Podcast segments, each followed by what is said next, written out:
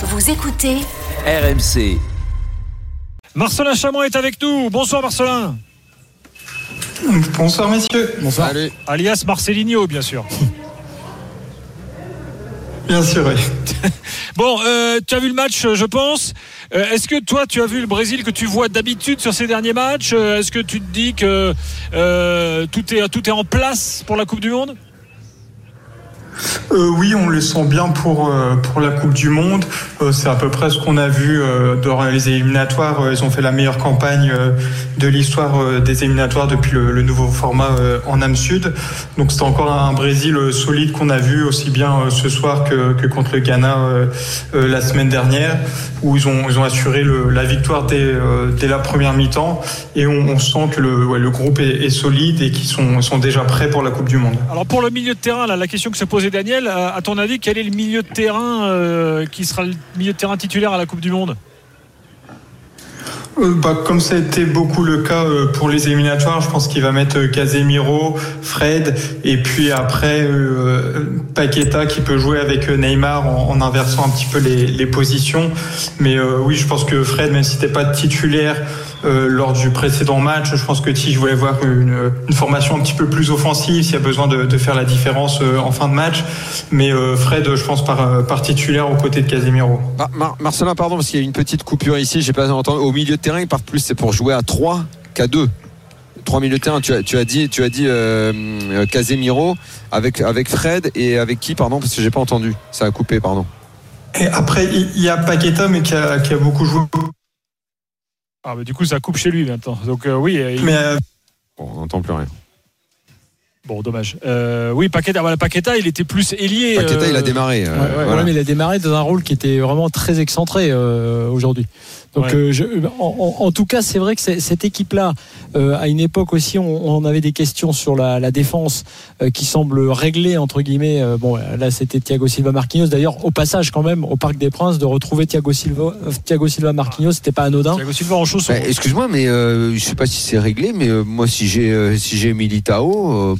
Ah, Militao, Militao- qui est resté Mili- sur le banc aussi. Pardon, mais Militao, par rapport à Marquinhos et Thiago Silva, euh, Ah oui, mais je là, trouve qu'il y a débat. hein. Enfin, on verra avec Non, peut-être mais que t'es pas dans l'esprit de Tite, mais- Tite, il est- Mais moi, euh, euh, le Militao que je vois au Real, euh, ça me semble presque mais- au-dessus de Thiago Silva, Marquinhos. hein. Ah, euh, oui, et Marquinhos, on sait qu'il n'est pas dans une forme En, extraordinaire en- ces en derniers plus, temps. Ouais. Thiago Silva, un peu vieillissant, qui joue plus tellement dans une défense à 4 maintenant euh, En fait, quand si tu veux, joue en club. Si tu veux, ça dépendra Bon. de la configuration de la Coupe du Monde. Euh, quand les gars, quand tu auras besoin de, du, du combat, tu vois nécessaire. Je pense qu'effectivement Militao va s'imposer euh, sans doute plus que ces joueurs-là. Parce que là, tu, comme tu le disais, ils jouent en chaussons et ils sont amusés à faire des transversales, tu vois, ce qu'ils Ouais, savent ouais, faire magnifiquement, effectivement. Non, mais dès que tu joues la. Suisse avec un mec comme Mbolo et tout, euh, Oui, ils peuvent se faire pardon, bouger, Thiago, Silva, Marquinhos, ils peuvent se faire un peu bouger hein, quand même. hein. On a retrouvé Marcelinho euh, à- au, au Brésil. Oui, sur- on, on parlait de la défense. euh, Est-ce que tu vois un Militao titulaire, toi, euh, Marcelin, ou, euh, ou Thiago Silva et Marquinhos euh, seront là?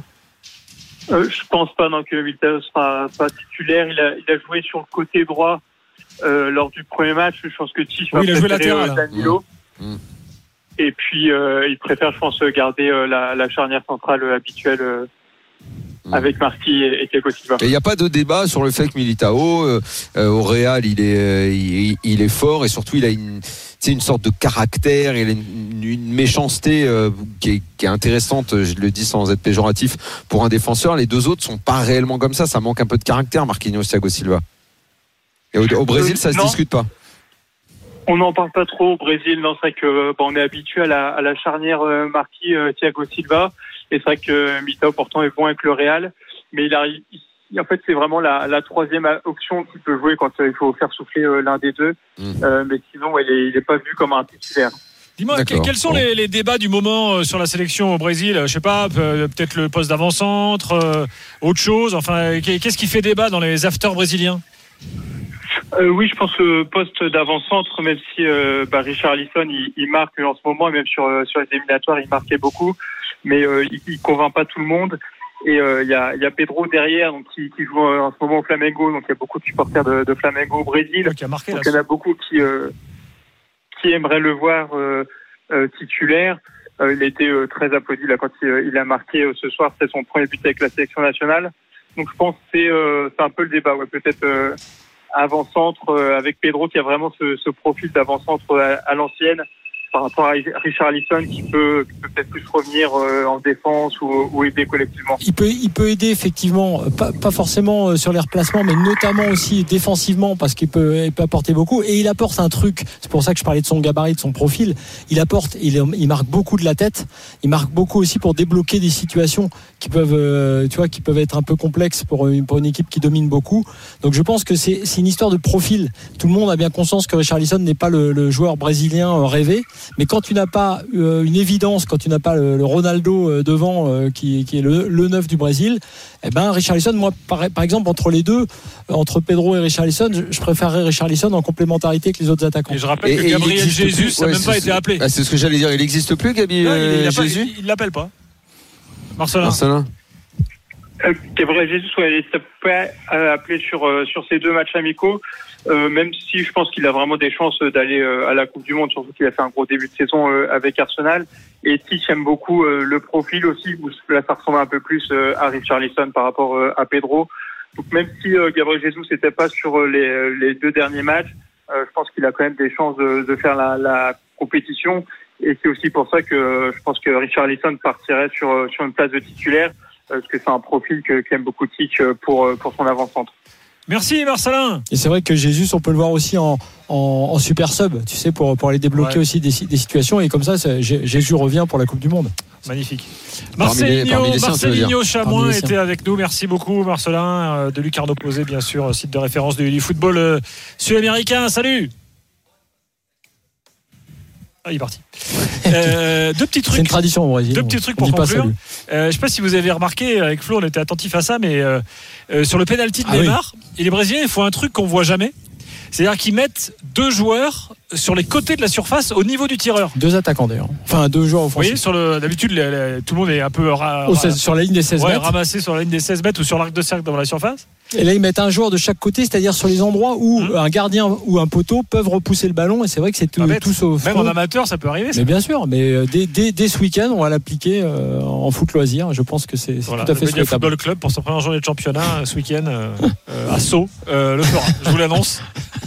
J'en parle à Pierre Dorian demain matin. Bah bien sûr, c est, c est, il faut prendre toutes les nouvelles idées. Et alors juste oh, un autre Sauf, truc. Et la relance, par contre, oui. alors traditionnelle maintenant, les relances du gardien courtes avec les défenseurs. Mmh. Je répète, quand on est compliqué, quand on est dominé, quand on a la grosse équipe en face, on n'est pas obligé de relancer court pour foutre euh, dans la merde son gardien qui en plus n'est pas forcément super à l'aise avec ses pieds. Et les, les, Tunisiens se sont fait un petit peu peur aussi là-dessus. Euh, concluons sur le Brésil, un mot sur Neymar quand même, euh, qui j'allais dire un peu comme d'habitude, a exaspéré euh, ses adversaires, euh, chambrage, euh, tout, petits gestes techniques, voilà. Et donc au bout d'un moment, il, est, il, est, arrivé, Braun a pété un plomb et voilà. Mais quand quand, quand il fait ça, en fait, au final, il est, il est pas forcément très bon ça l'aide pas à être bon de faire ça. Ça l'aide pas à être bon d'être sifflé, ça l'aide pas à être bon d'être dans une logique uniquement de, de revanche et de comment dire de, de, de provocation. Ouais, de provocation ou d'être en fait contre les gens. Tu vois, d'être toujours contre. Je vais vous montrer que c'est cette attitude-là qui l'anime depuis trop longtemps maintenant. Alors que quand il joue simple et quand il veut être efficace, évidemment, on sait que c'est un, un, mec euh, absolument hors norme. Et là, ben, il a pu être très bon ce soir et par instant être extrêmement agaçant. Il risque la blessure quand un mec pète un câble. Il peut risquer un carton. Il en a pris un. Voilà. C'est c'est toujours pareil avec lui quoi. On comprend pas vrai. bien ce qui lui passe dans la tête. Se finalement PSG pas Brésil mec, pareil. C'est pas un mec qui est, prof, qui, est, qui, est, qui est, très aimé, mais bon ça visiblement il s'en fout. Mais le problème c'est que t'es pas très aimé. Mais mais mais lui il ne parle qu'à ceux qui ne l'aiment pas. Parle à ceux qui t'aiment, euh, Neymar. Parle à ceux qui t'aiment. Joue au foot, fais en sorte d'être aimé. T'as un talent euh, monumental. Ne, ne sois pas uniquement dans la revanche par rapport aux gens, comme si tu devais toujours montrer, montrer, montrer qui, euh, qui tu étais. T'as une Coupe du Monde à aller gagner avec ton pays. Ça, ça, ce, ça, ce sera absolument unique. C'est vrai, vrai, que c'est assez étonnant. Et ça, c'est assez particulier dans cette équipe où, à l'inverse, il y a une, une sorte d'atmosphère assez sympa euh, autour hein, de lui. Mmh. Dans tous les, et lui a une tendance à se sortir un peu de ce collectif-là pour aller regarder les spectateurs dans les yeux, pour aller regarder un peu les autres joueurs. Ouais. Et c'est vrai que c'est problématique. Je dirais quand même que ce soir, sa stratégie a marché. Parce que ce qu'a fait euh, Dylan Brown, enfin ce qui lui est arrivé, l'équipe en face est à 10. Je dis pas que c'est- il faut le faire, mais entre Ouais, si guillemets, le mec le chope différemment et le il blesse, peut le blesser aussi. c'est un peu con quoi. Dylan Brown, quand il sort, il va voir euh, Tite, euh, genre en mode euh, il m'a trop énervé. euh, vois. Bah oui, oui, ouais. Tiens, on écoute Neymar en direct. Traduit par Nico Villas qui est là, Nico. Pra gente chegar nos pés de, de grandes seleções, mas com, certeza, mas com certeza a gente vai, vai fazer o possível nessa Copa para On n'entend pas Nico. Donc, euh, il traduira tout à l'heure. Nico, tu es là Ouais, ouais, vous m'entendez ou pas Ouais, vas-y, c'est bon. Euh, je il disait on va faire notre possible pour essayer d'aller gagner euh, cette Coupe du Monde. dernière réponse. Je suis content. Atípico, né? Tunísia, bastante torcedores aqui, mas, mas acho que nosso time não sente nada disso e tá todo mundo de Il y a des supporters ici qui n'étaient pas forcément pour nous, mais ça n'a pas eu d'impact sur nous. Et il parlait de son penalty notamment. Très bien. Bon, bah, Ah, C'est l'interview de l'année là. Ouais. Merci, Il des- là, vraiment. Ouais, bah les gars, c'est pas moi Dans- qui fais les non, questions. mais dans ces cas-là, invente J'invente. Ouais. Ah, non, alors, non, attends, vas-y, on la refait alors. J'ai si acheté une Mercedes cet après-midi et j'en suis très content. Et c'est vrai que finalement, je ne vais pas Et- changer de voiture. J'écoute l'after tous les soirs et, mon rêve c'est de jouer au poker euh, contre euh, Daniel, je suis dégoûté ce soir. T'as compris Ah pourquoi. bah tiens, dans quelques, dans quelques instants. Oui, c'est là. Non, mais c'est ça que tu aurais dû nous dire, Nico. Oui, je viens de signer à l'OM. Je, Non, non. je vous l'annonce. c'est officiel. Officiel. Dans un instant, le Portugal avec Nico. Le Portugal qui a perdu face à l'Espagne. Mon Dieu. Euh, Fred Arrête, Armel il sera là avec- franchement, je suis dégoûté. Euh, on est là jusqu'à minuit dans. C'est que la Ligue des Nations, hein. Mais comment ça, c'est que la Ligue des Nations Spécial Coupe du Monde ce soir. C'est leur compète. Portugal, Espagne, Pays-Bas, Ah, Belgique, laisse-la la capter, laisse-la. Argentine. À venir, à tout de suite.